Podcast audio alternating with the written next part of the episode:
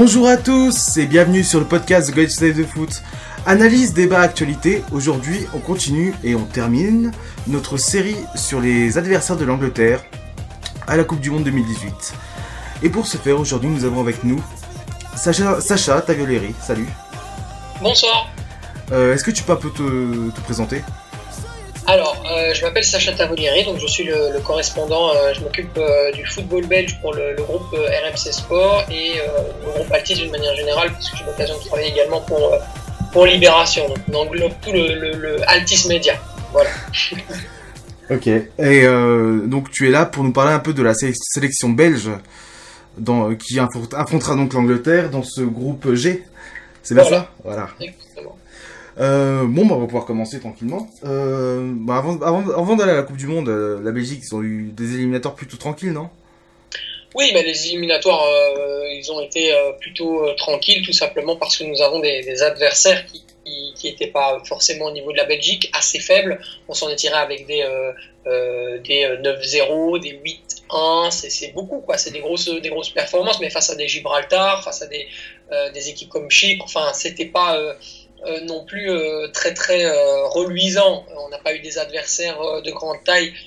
Mais maintenant, effectivement, bon, le parcours de, Roberto Martinez, il, est, il est exceptionnel en, termes de chiffres, ça, il n'y a aucun doute là-dessus.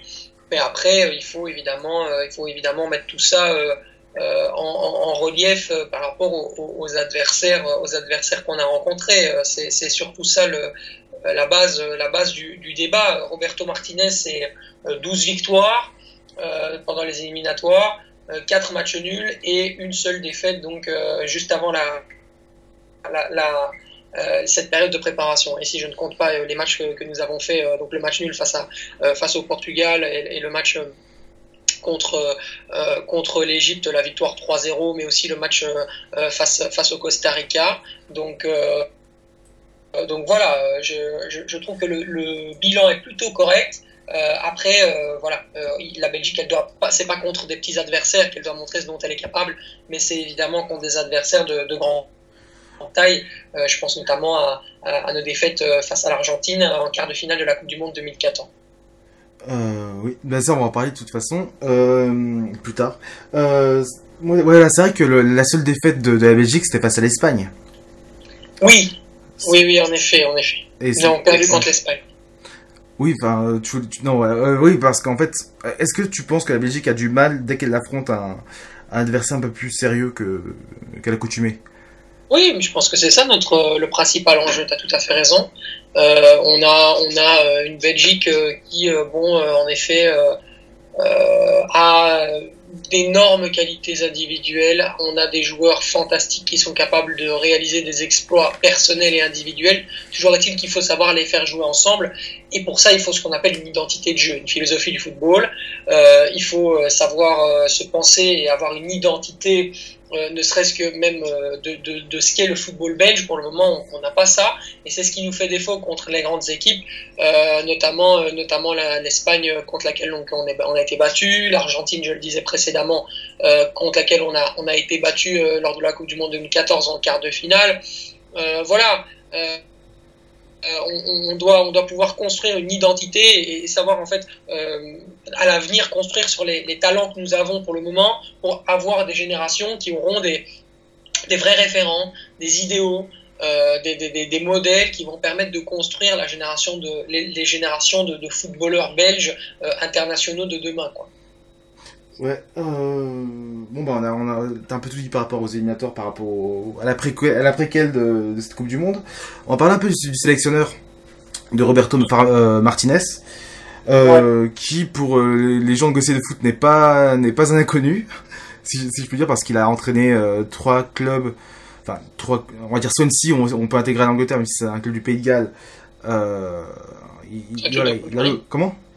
C'est un club de première ligue. Oui, là, c'est un club de première ligue. Oui, voilà. oui, mais après voilà, c'est vrai que si des Gallois, des Gallois nous écoutent, ils vont euh, sûrement nous, ils, vont, ils, apprécieraient peut-être pas euh, ce que je dis. Et oui, donc euh, Martinez, c'est quelqu'un qui, qui n'est pas connu chez nous. Et euh, il a donc, il officie à la tête de, la sélection belge depuis 2016. Et toi, déjà comme ça, au, au vu de ses résultats, qu'est-ce que t'en penses? Bah, de, Roberto Martinez en soi, euh, il a été capable de, réaliser une performance absolument fantastique en gagnant la FA Cup face à Manchester City, c'était en 2012 si je me, rappelle bien. Euh, il a fait une, voilà, un exploit extraordinaire en prenant une petite équipe et en l'amenant grâce à, un collectif qu'il qu'il avait créé à ce moment-là vers un objectif bien précis il avait mis ses gars euh, euh, complètement euh, en, dans une, ce que j'appellerais en anglais une full concentration, donc dans, dans, un étau qui permettrait, qui permettait vraiment de se concentrer sur la performance en Coupe d'Angleterre à cette époque-là. Et ce Miguel-là, il a réalisé un exploit fantastique. Donc oui, il est capable de gagner des titres. Donc oui, c'est un, un, entraîneur de qualité. Donc oui, tactiquement, il y a des bonnes choses. Mais après, euh, ce que je reproche surtout à Roberto Martinez, c'est sa frilosité. C'est un homme politique, c'est un, un, un, tacticien, une personne qui connaît très très bien son métier. Mais dans sa, c'est sa façon de, de, le faire qui me, euh, me gêne parfois un petit peu. Je pense qu'il a, il a très souvent euh, euh, jouer avec, euh, il a besoin de certitude, donc du coup il, a des difficultés à aller au-delà de ces certitudes. Euh, quand il se pose des limites, il ne peut pas. C'est quelqu'un de très carré, de, très. parfois, il a parfois un peu des œillères, mais par contre pas comme l'avait par exemple Marc Wilmot. Marc Wilmot c'était quelqu'un qui se remettait pas du tout en question sur en tant qu'être humain.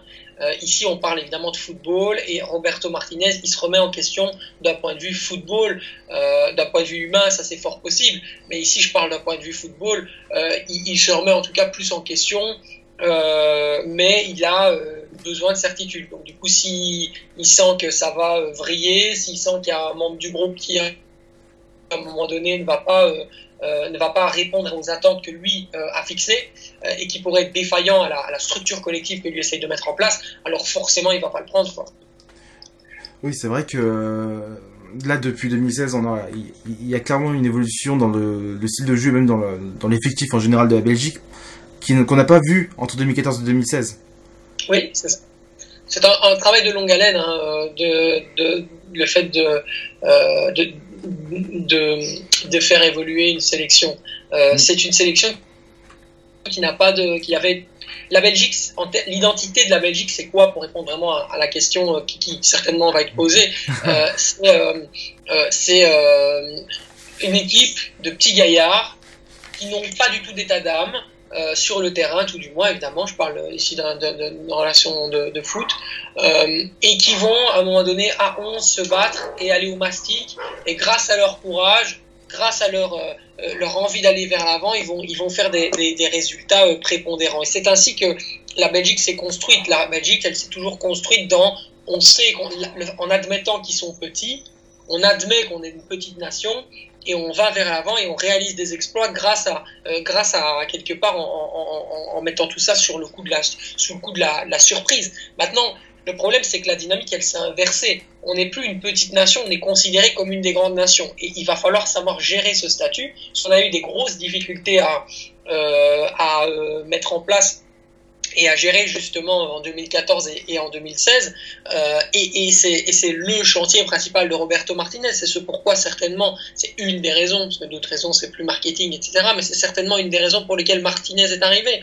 Euh, maintenir ce, ce, cap euh, marketing, mais aussi aller, aller chercher peut-être des, une personne qui connaît, qui a déjà gagné à l'étranger, qui connaît mieux cette génération, parce que cette génération, c'est pas la génération de Belges comme on a l'habitude de la connaître.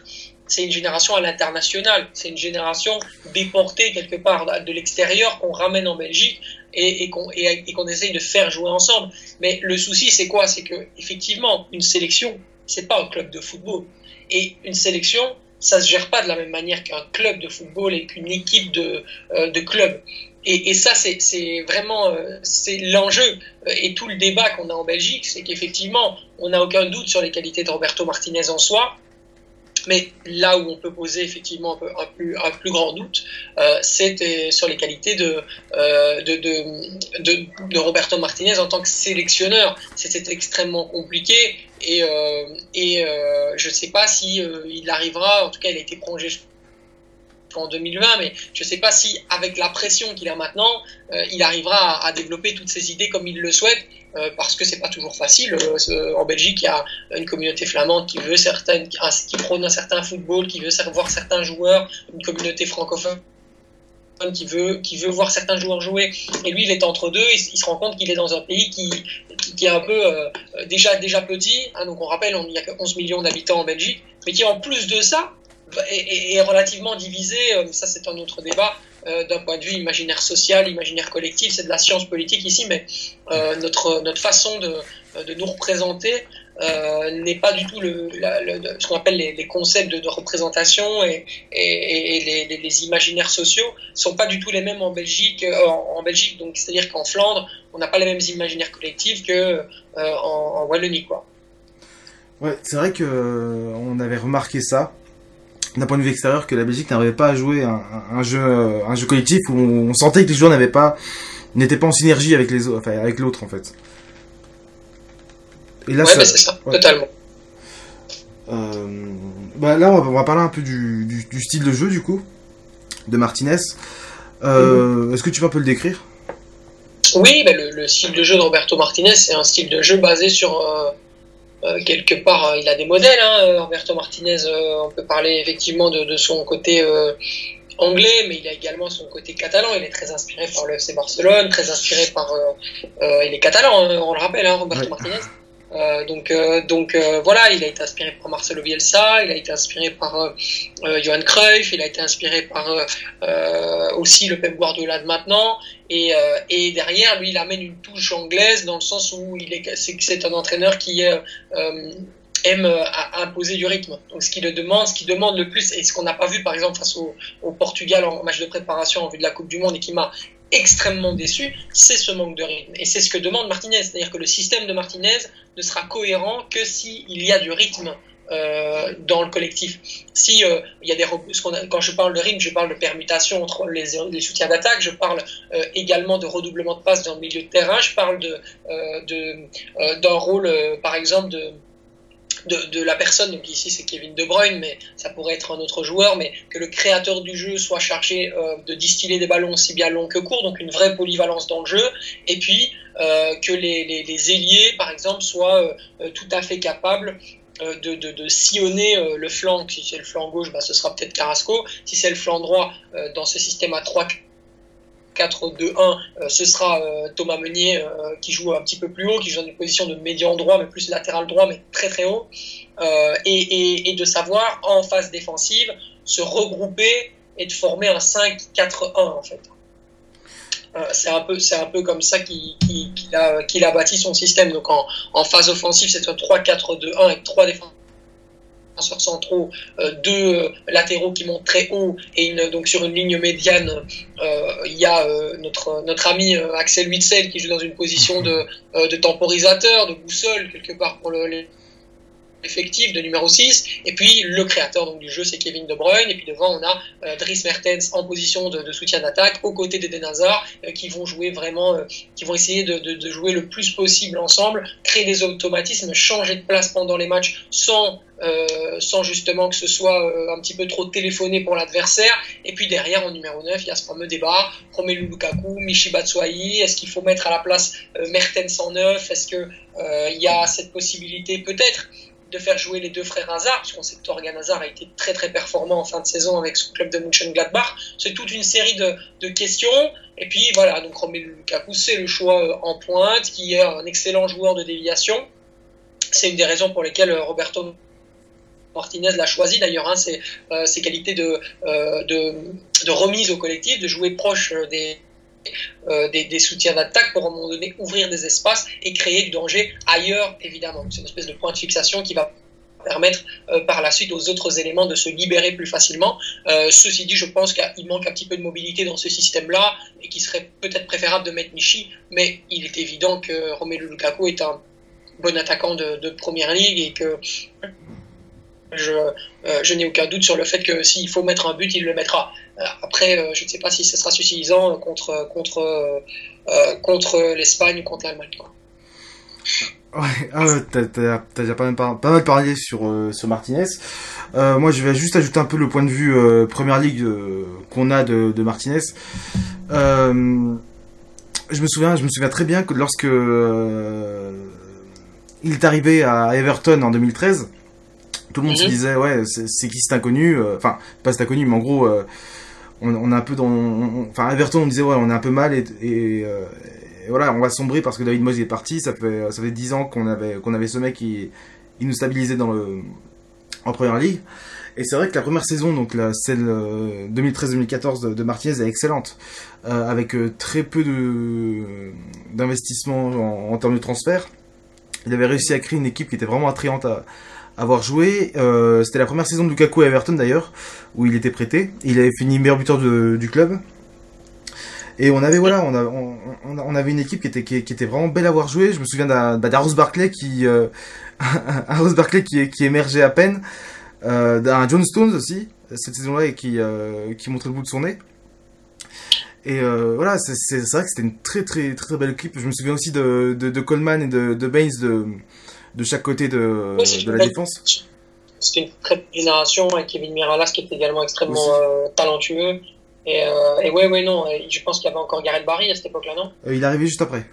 Ah, il arrive juste après, ok, d'accord. Mais c'est une, c'était une très très belle équipe qui, qui, était agréable à voir jouer au football, dont on espérait pas mal de, de bonnes choses euh, à l'échelle anglaise, euh, qui avait fait des bonnes performances, de, de, dont je me souviens euh, en Europa League mm. euh, et que donc euh, qui, qui, voilà dans le style anglais était très intéressant parce que Martinez avait réussi à installer sa patte. C'est quelqu'un de très rigoureux, c'est quelqu'un de plutôt sévère en fait au sein du groupe quand il est en club. C'est un, par exemple, il y a eu parfois des petits soucis avec Kevin Miralas. Oui. Voilà, parce que Kevin Miralas c'est un, un, joueur plutôt instable ou un petit peu trop sanguin parfois. Il a des bonnes qualités sanguines. Euh, son côté nerveux, parfois, fait beaucoup de bien dans le jeu, mais euh, à l'entraînement ou euh, dans son comportement à l'extérieur, ça a parfois nuit à l'ossature collective qui est très très importante pour Roberto Martinez. Et ça, ça, ça c'est une des raisons pour lesquelles, par exemple, en dehors de ses performances sportives, parce que sa fin de saison n'est pas terrible du côté de l'Olympiakos, prêté, on le rappelle, hein, il appartient toujours à, Everton, euh, Kevin Miralas, mais c'est une des raisons pour lesquelles il n'a pas été sélectionné ou on n'a pas forcément pensé à lui, parce que Roberto Martinez, il le connaît très très bien, mais aussi dans ses mauvais côtés, dans ses travers, et il a voulu préserver peut-être euh, le groupe de, de certaines euh, petites coquilles.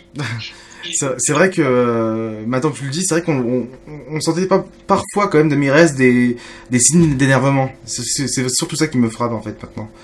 maintenant que j'y pense. Euh, oui, c'est vrai. Et, aussi maintenant que tu le dis aussi, euh, par rapport à la lassitude des, joueurs d'Everton, lors de la deuxième partie de, de, sa deuxième saison, donc en 2014-2015, on sent, enfin, Everton a fait un, comme un, comment dire, une moins, belle performance au niveau de la saison parce que la première saison, donc 2013-2014, il, il, fait cinquième en première, première ligue, ce qui n'est pas rien. Ouais. Et euh, la saison la saison suivante, voilà, euh, c'était quand même beau à voir jouer, mais euh, voilà, on sentait quand même qu'il y avait des joueurs qui, qui en avaient un peu marre, qui lâchaient un peu le un peu le système de jeu, qui voulaient pas forcément entrer dans les clous. Et oui, c'est vrai que pas mal de joueurs voilà, étaient lassés de ça le système Martinez, il est un peu, euh, il est un peu similaire au système de, des grands, des grands, des grands entraîneurs. C'est un système extrêmement éreintant au quotidien.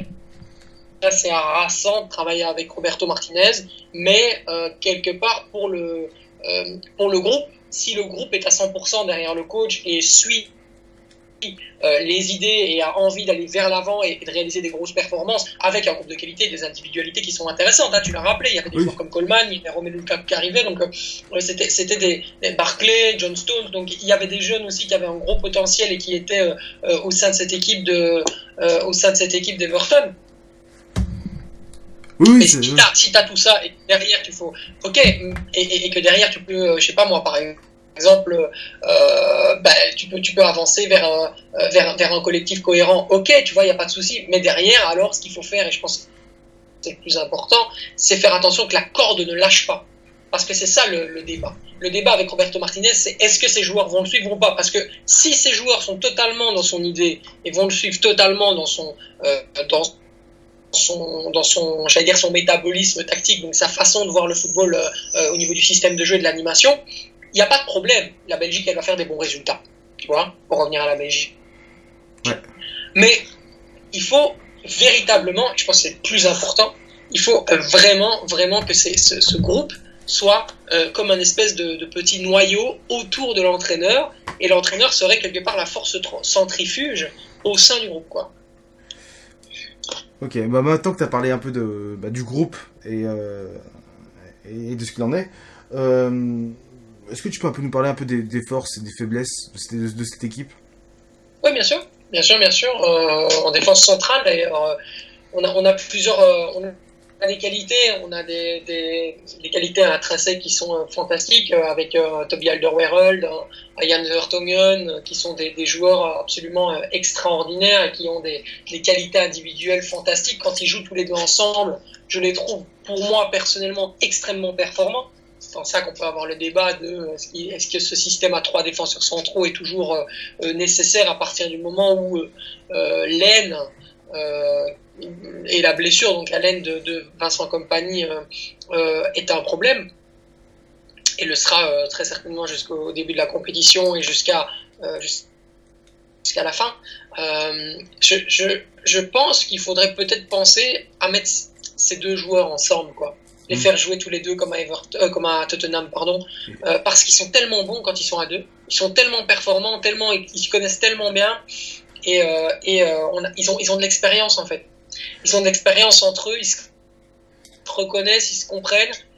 bon, Martinez ne changera pas son système, si c'est un peu idyllique, mais si on veut travailler dans ce système à trois, je, je, pense que c'est peut-être ça le problème. C'est peut-être qu'effectivement, entre les deux joueurs, Alderweireld et Vertonghen, il y en a un au milieu qui ne les comprend pas comme eux deux se comprennent. En fait. Je dis pas qu'ils ne se comprennent pas à trois. Je dis qu'il y a un tel automatisme.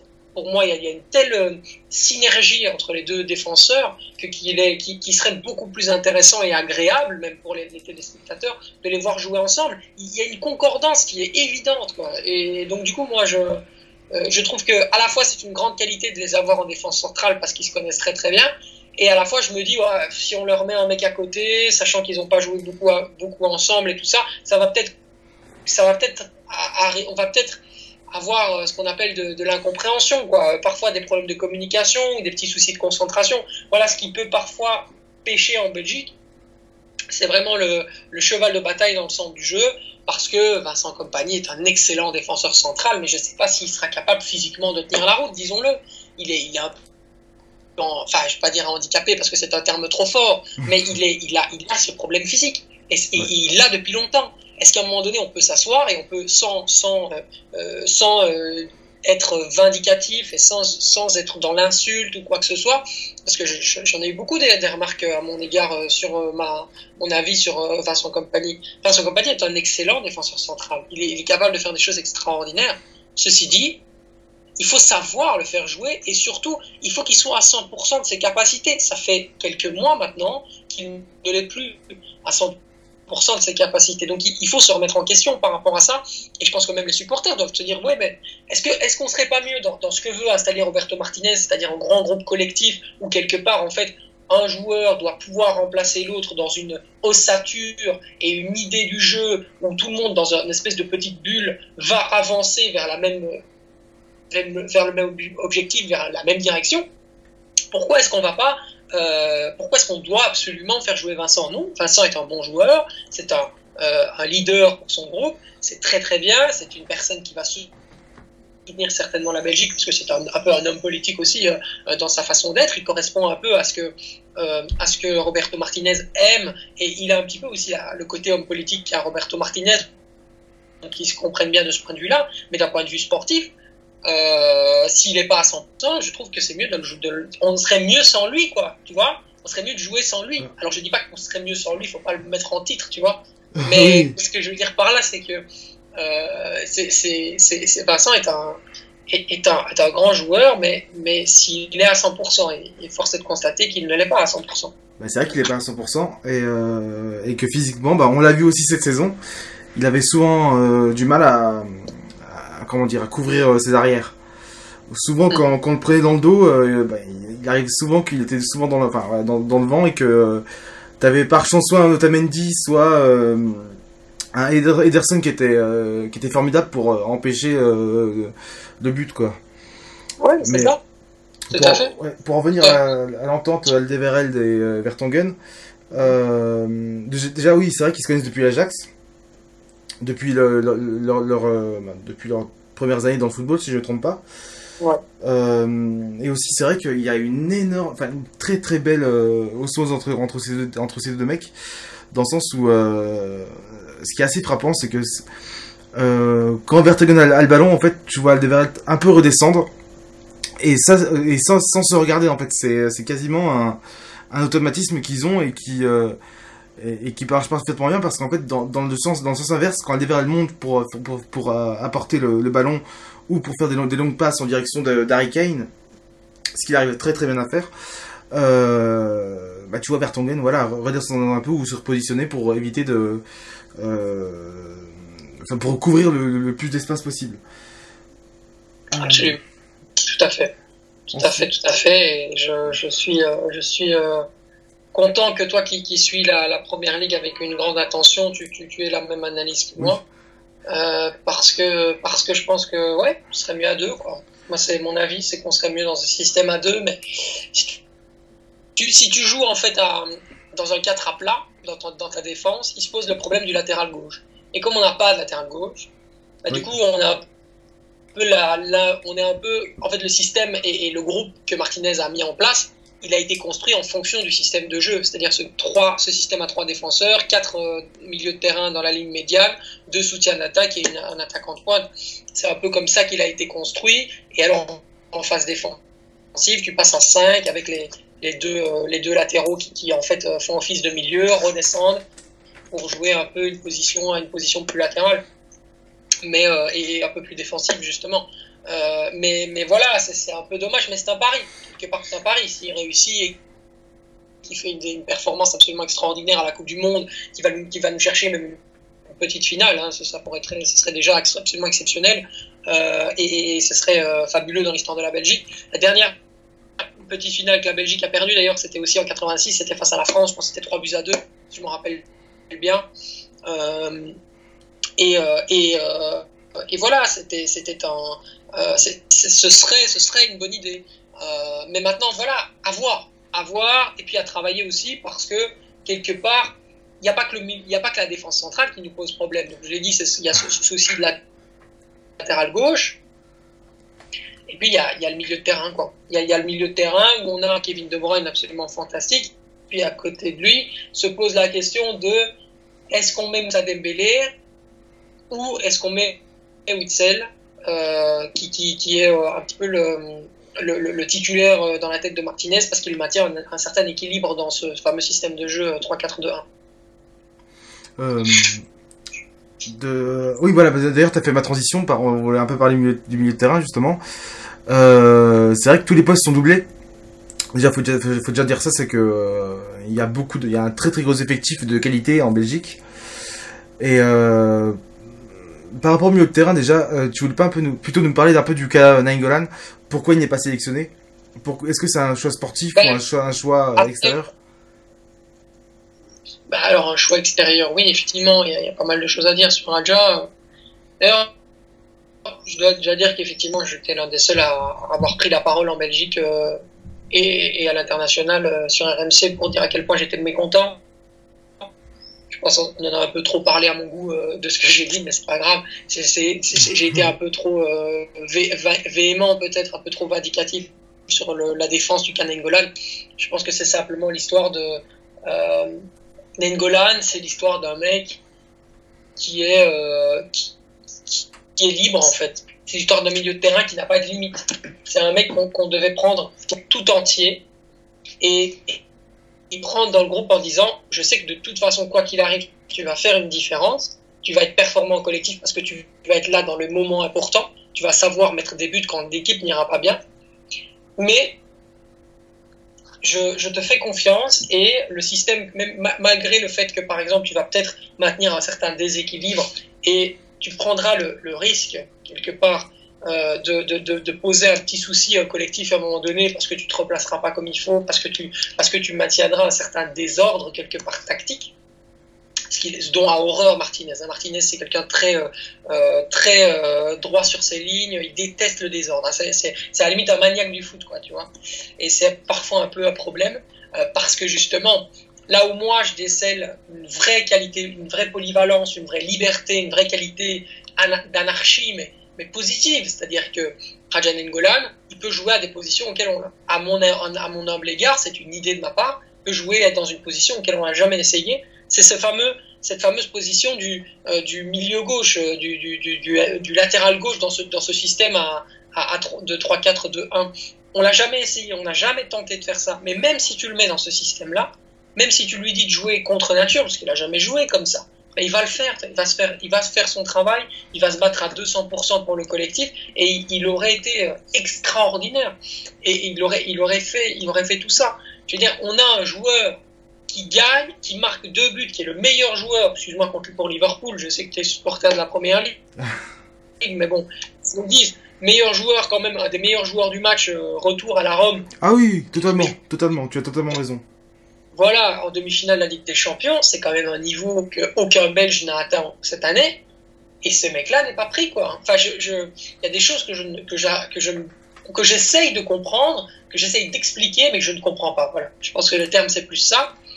Et alors oui, tu le mettais en soutien d'attaque, c'était bon, tu le mettais en numéro 6, c'était bon, tu le mettais à la place, même à la place de De Bruyne, tu le mets en créateur, c'était bon. Il fait tout ce que tu veux en fait, Rajan. Tu le mets où tu veux, tu peux le mettre au but si tu veux, faire une blague, mais tu vois ce que je veux dire. Il est très polyvalent. C'est c'est un joueur qu'il fallait prendre comme une entité, comme, comme, un, comme un objet à part, et lui dire, ok, t'es pas comme les autres, tu te ranges pas dans une case, tu n'as pas de case, tu es un être libre, mais comme être libre, je suis sûr que tu vas pouvoir t'insérer au sein de notre noyau. Et, c'est comme ça qu'il faut le comprendre. C'est philosophique à quelque part. Mais c'est tout le débat. C'est tout le débat. Est-ce que là où moi je, vois du tout, Roberto Martinez, il voit du rien. C'est ça. Et, c'est un peu ça l'enjeu le, aussi. Et, c'est ce qui, me, qui parfois peut, me, me, rendre un peu triste. Voilà. Très bien. Euh, bon, on a un peu tout dit par rapport au groupe, je pense, à moins que tu aies ajouté quelque chose par rapport au, cas Lukaku ou cas des attaquants. Non, si on peut parler Lukaku, parce qu'il joue quand même en première ligue, c'est pas mal. Je pense qu'on est sur le save de foot, euh, vous le, vous le regardez, euh, si pas, autant, mais si pas plus que moi, euh, Romelu Lukaku. je suis sûr que j'ai manqué quelques matchs de League Cup que vous n'avez pas manqué. donc, donc voilà, c'est ouais, Romelu, Romelu c'est un joueur euh, euh, qui est capable de faire des différences sur des, euh, sur des moments bien précis. Je pense que Romelu, à mon humble avis, il serait super, super intéressant contre une grosse équipe en fin de match. Tu mets Romelu Lukaku à la 75e face à l'Espagne, tu lui dis va devant, mets la pression sur ton défenseur, que ce soit Ramos ou, ou Piqué, mais je peux t'assurer qu'il va être super intéressant pour le collectif. Mm. Maintenant, le mettre titulaire contre des équipes qui jouent un jeu court, qui jouent un jeu, un, jeu euh, très euh, euh, fait, de, fait de redoublement de passes, où la pression elle va être extrêmement haute contre le Portugal. Il y avait José Fonte et Pep qui lui faisaient face. Ces deux défenseurs centraux de grande expérience qui ont joué, enfin ici je parle de Pep, une finale de Ligue des Champions et qui, ont une connaissance à l'international de ce qu'est un grand attaquant et comment est-ce qu'on muselle un grand attaquant. Ici, euh, il s'est fait manger, quoi. Il s'est fait manger dans la première mi-temps parce qu'il manquait de mobilité, parce qu'il était, il était complètement enfermé. En fait, ils l'ont enfermé dans, dans, un, dans un seul système. Et comme lui, il joue sur cette qualité-là, c'est-à-dire sa capacité euh, de, de, puissance, de percussion et de profondeur, bah, ils, ont, ils ont tout de suite su ce qu'il fallait faire. Donc, ils anticipaient chaque fois les, euh, chaque fois les, les passes euh, dans, dans, son rôle de déviation. Et à chaque fois, il était, il était pris, il était pris dans, dans son but. Il était complètement muselé. Voilà, il manque un peu de mobilité, il a un peu de difficultés à se retourner, mais maintenant c'est un attaquant fantastique. Il a marqué des très beaux buts. Et quand il est lancé, Romelu Lukaku, en fait, il est fantastique quand il est lancé droit vers le but. Donc tu fais une balle en profondeur à Romelu Lukaku, tu lui laisses je sais pas moi, entre le défenseur central et Romelu Lukaku, tu laisses 4, 3, 3, 3, 3 mètres 3, 3, allez non, même pas 3 mètres. 2, 3 mètres Tu lui laisses 2, 3 mètres tu mets une balle, une bonne balle en profondeur face à lui. C'est ce qu'il avait fait d'ailleurs en nous qualifiant euh, à la Coupe du Monde 2014 euh, face à la Croatie. Je me rappelle très bien. Il avait fait un match absolument exceptionnel avec deux buts à la clé. Il avait été magnifique à Zagreb. Euh, une, un match de, fantastique. Et, et, et, là, il a de l'espace. Et là, il peut s'exprimer. Et là, il peut prendre la profondeur. Et là, c'est Romelu Lukaku, c'est une terreur, quoi, là-dessus, dans ce, dans ce registre-là. Mais, mais, mais dans ce que Martinez veut mettre en place, et bien qu'ils le connaissent très bien et qu'ils sachent mieux que moi même les qualités, les défauts de, de, de Romelu Lukaku, je pense qu'il faut faire jouer Michi. Parce que Michi, il est plus intéressant dans la mobilité. Ah, je sais pas toi, hein, je parle. Hein. Comment? Oui, oui, t'inquiète pas, on a, on a, on a compris. Hein. il, est, il est plus, plus intéressant dans, dans la mobilité, il est plus intéressant dans les redoublements de passes. Techniquement, c'est juste extraordinaire. Je pense un attaquant qui ne demande qu'à évoluer. Il a un potentiel de fou. C'est, c'est, Moi, quand je vois Michi, ça m'émeut. Il y a des joueurs comme ça où tu vois, tu vois des joueurs, tu te dis putain, ils ont un truc, quoi. Tu vois, il, ce mec-là, il me fait vibrer. Quoi. Quand je vois Michi, j'ai envie de payer ma place pour le voir sur le terrain, tu vois. À la limite, il y aurait. Moi, moi, je n'achète pas beaucoup des maillots de football. Mais si je dois acheter un maillot de Diable Rouge et floquer derrière, ben, je floquerai Michi, quoi, tu vois. C'est le seul joueur auquel je me dis, putain, mais ce mec, quand je le vois sur le terrain, il, on sait pas ce qu'il va faire, on sait pas ce qu'il est capable de faire, mais il sait faire tout et rien à la fois. Enfin, c'est un génie, quoi, tu vois. Et le pire, c'est qu'il se donne à 100% pour son collectif. Et, il est très, très, très, très jeune. Donc, la marge de progression, inutile d'en parler, elle est extraordinairement belle, extra, extraordinairement haute et grande. Donc, voilà. Euh, voilà un peu le débat aussi qui, se pose, qui se pose chez nous. Euh, mais j'appelle ça des problèmes de riches, moi. Hein. c'est vrai que bah, par, par, rapport à l'Angleterre, et en plus ça fait la, la, transition parfaite, vous avez un effectif de qualité de plus, enfin plus, comment, comment, je pourrais dire ça? Beaucoup plus pléthorique dans la qualité que, que l'Angleterre. Ouais, sans, sans, enfin, sans, voilà. Bref, alors on va, pas, on va pouvoir parler un peu de la, de la confrontation. Donc, euh, oui. c'est euh, en Belgique-Angleterre. Que tout le monde attend avec grand plaisir. Exactement. Donc ce, ce Belgique-Angleterre qui sera euh, le match final de, de cette, de, de, ce groupe G. Et euh, bon, déjà on pense que euh, la Belgique et l'Angleterre auront vraisemblablement euh, remporté leurs deux premiers matchs. Enfin, si on suit la logique. Et que si on suit la logique, effectivement, je, je, je, je, tu me permettras quand même de mettre des doutes sur le match de la Belgique, le deuxième face à la Tunisie, qui sera un match beaucoup plus compliqué que. Alors, on va en parler du match face à l'Angleterre, mais voilà, pour moi, ce sera un match plus compliqué parce que euh, la Tunisie est une équipe qui joue regroupée derrière, avec euh, une grande identité collective, sont très soudés, blocus, et ça, c'est des équipes qui font extrêmement de mal à la Belgique. Ça, c'est des équipes qui, qui, ont toujours posé des difficultés. Un bloc collectif compact comme ça qui va attendre la Belgique, qui va attendre qu'on crée du jeu et qui va, va rien nous donner comme espace. Moi, j'ai beaucoup plus pour la Tunisie de ce point de vue-là que face à l'Angleterre, où là, ça va vraiment être, ça va être bingo, quoi. Bah, bah, tout le monde régaler, quoi. Ça va être fantastique. Moi, je pense qu'on va s'amuser comme des fous. Le match Belgique-Angleterre, ça va être un régal. Ah oui, parce que c'est vrai que je pense qu'aucune des deux équipes va, va laisser le jeu à l'autre. Ça va se battre. Euh, ça va être aussi une rencontre de Première Ligue parce qu'il y a, il y a 11 joueurs qui jouent actuellement en Première Ligue euh, du côté belge, de la sélection de, sur les 23 belges. Euh, plus Michi euh, qui est prêté par Chelsea actuellement. Euh, on en parle d'ailleurs en. Avec plus de 43% de la sélection, hein, c'est voilà. énorme. donc c'est énorme. Donc euh, voilà, tous les joueurs se connaissent déjà, je pense. Ouais. Et c'est vrai que ça va être. Je pense que ça va être une, une rencontre très très intéressante. Sachant que, de plus, l'Angleterre va jouer aussi avec une défense à 3, en 3-5-2 ou en 3-4-3, ça dépend.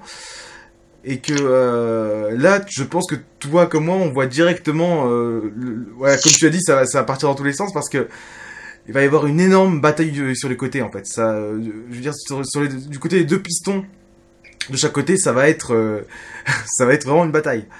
Absolument, absolument. Puis l'Angleterre a des joueurs. Moi, quand chaque fois que, je, en fait, je, trouve que l'Angleterre est belle à voir un jeu. Moi, je prends toujours du plaisir. Les matchs amicaux, je regarde pas souvent parce que je trouve ça assez ennuyant. Parce qu'il y a, en fait, moi, ce qui m'intéresse vraiment dans le football, c'est l'enjeu, tu vois. Ouais, c'est vrai. Donc, c'est ça qui va vraiment m'attirer vers un match de football et qui va faire que je vais rester attentif pendant 90 minutes. C'est l'enjeu. Une Coupe du Monde, tous les matchs sont en jeu. Donc, du coup, là-dessus, t'es sûr que je suis fan d'Angleterre?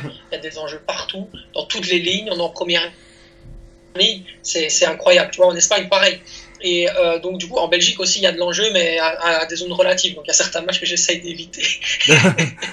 mais, euh, mais, mais voilà, c'est extraordinaire parce que on va avoir des joueurs euh, comme Walker, à gauche, à droite, qui, qui, vont débouler sur leur flanc, des, des, des, joueurs dans le milieu de terrain, euh, comme, comme, euh, comme Anderson, comme, ça va être fantastique. Il y a des joueurs qui vont pas calculer en fait. Ça va être le, ça va être fou parce que il y a eu, il y aura aucun calcul dans ce match.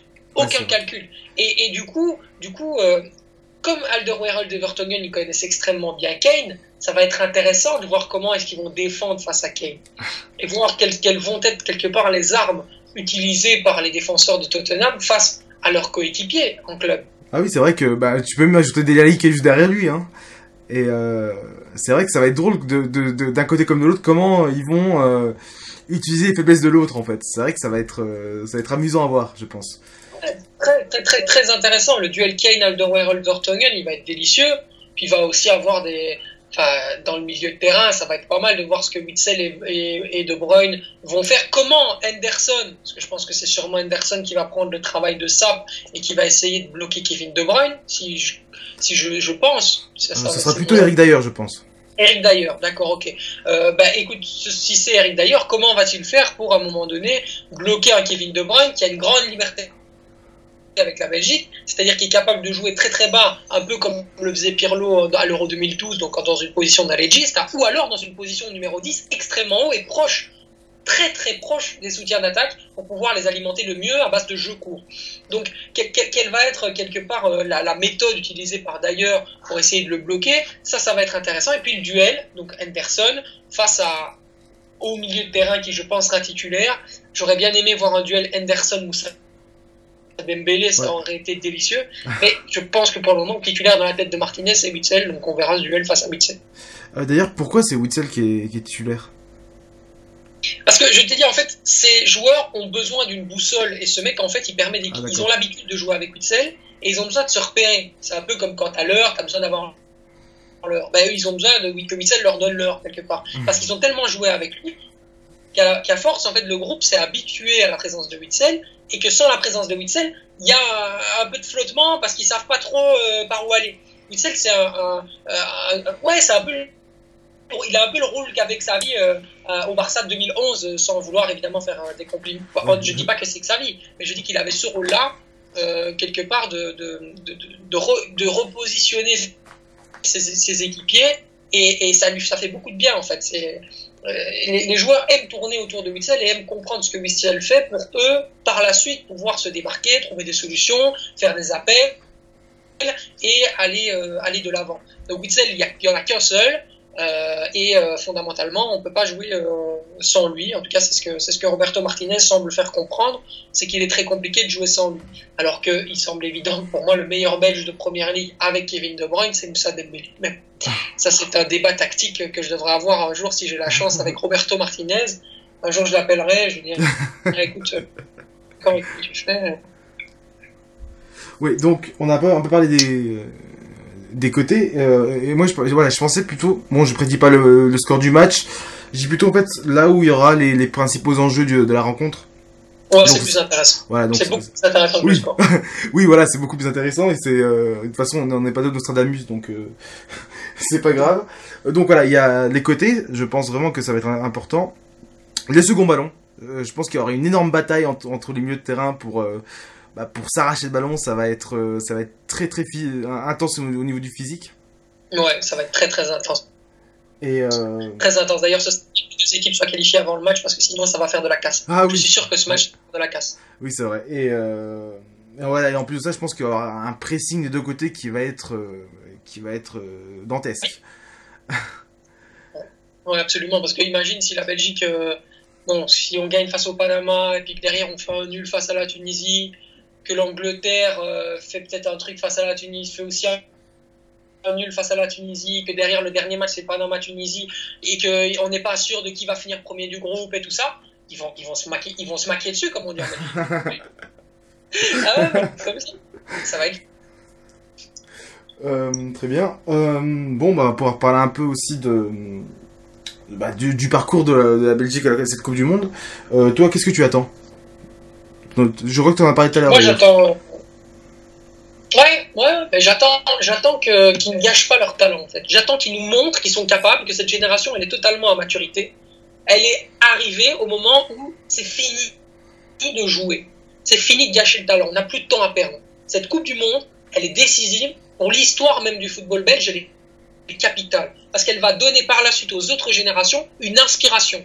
Elle va donner une envie d'aller vers le haut, de continuer à avancer et de faire encore mieux. Et donc du coup, elle est capitale, ne serait-ce que même pour l'image du football de notre pays.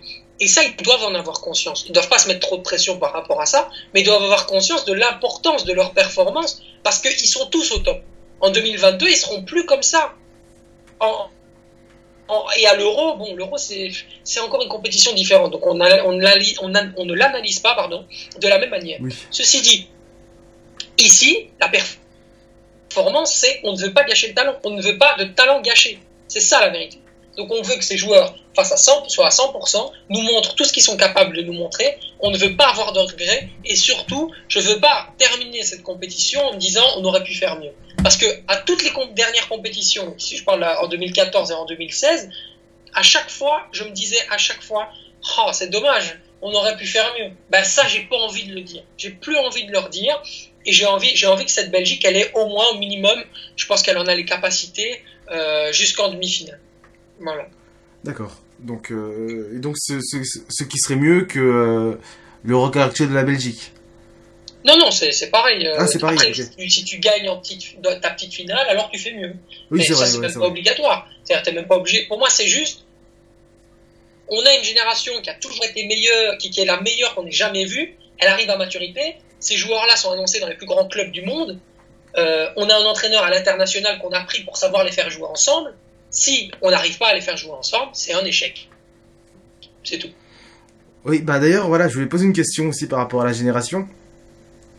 Euh, tu penses que justement, voilà, cette génération est la meilleure euh, C'est cette génération belge? Ouais, c'est la meilleure. On n'a jamais eu une génération pareille. On n'a jamais eu euh, autant de talent dans tous les, dans tous les. Enfin, c'est une, dream team, quoi. Tu vois, tu vois, tu vois l'équipe comme elle a été construite.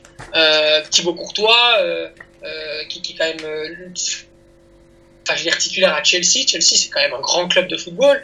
Euh, Tottenham, euh, deux défenseurs centraux titulaires à Tottenham. On a un, défenseur, un milieu de terrain qui est un des meilleurs de première ligue, qui est titulaire à Tottenham, qui est même pas titulaire dans notre équipe.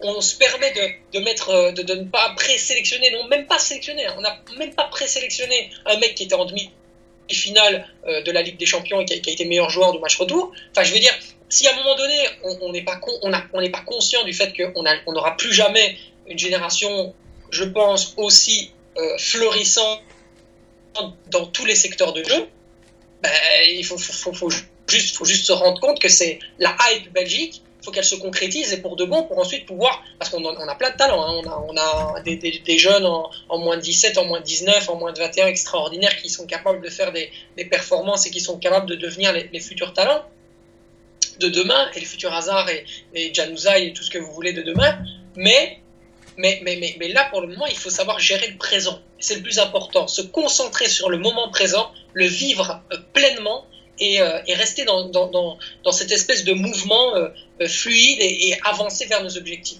C'est vraiment le. Il n'y a que comme ça, en fait, qu'on arrivera à, à, aller chercher une belle performance lors de cette Coupe du Monde en Russie. Eh bien, c'est tout, tout ce qu'on vous souhaite. sans, causer trop de tort à, l'Angleterre, bien sûr. Et euh, voilà. Voilà, donc euh, merci à toi, Sacha. Parce que c'est Avec grand, grand plaisir. Oui, donc voilà, c'est Sacha Tavilleri, donc euh, correspondant du football belge pour le groupe Altis, c'est bien ça? Voilà, exactement. Voilà, donc vous pouvez le retrouver dans l'after et dans d'autres médias. Tu peux les dire, tu peux dire lesquels par exemple? Oui, bah, vous pouvez me retrouver sur BFM Sport, sur BFM TV, sur, euh, sur euh, RMC Sport, sur euh, l'After RMC. Il y a, dernièrement un portrait sur la vie de Kevin De Bruyne qui va bientôt paraître à Libération.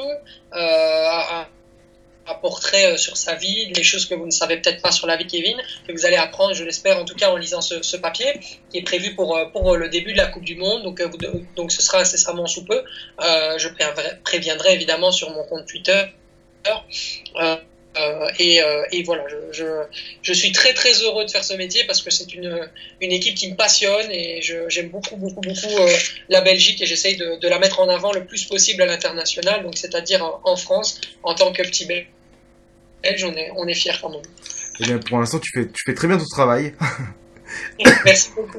Et voilà, c'est vrai que ça fait plaisir de voir un, enfin un Belge qui n'a pas l'air je vais pas dire, euh, comment je peux dire ça, un peu, euh, Hein, qui, qui a l'air, qui a pas l'air comique, voilà, pour être, pour être gentil, quoi. Parce que c'est Ah, vrai que, c'est vrai le cliché de la Belgique. voilà, c'est ça. ça- con, quoi. Pour une fois, ouais, pour ouais, une fois que, ouais, c'est vrai que, pour une fois qu'on a, on n'a pas un Belge qui, qui, qui, soit comme ça, ça fait plaisir, hein, parce que, voilà.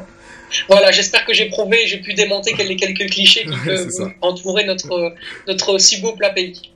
voilà. Bon, bah, merci à toi et, euh, on se voit en Russie?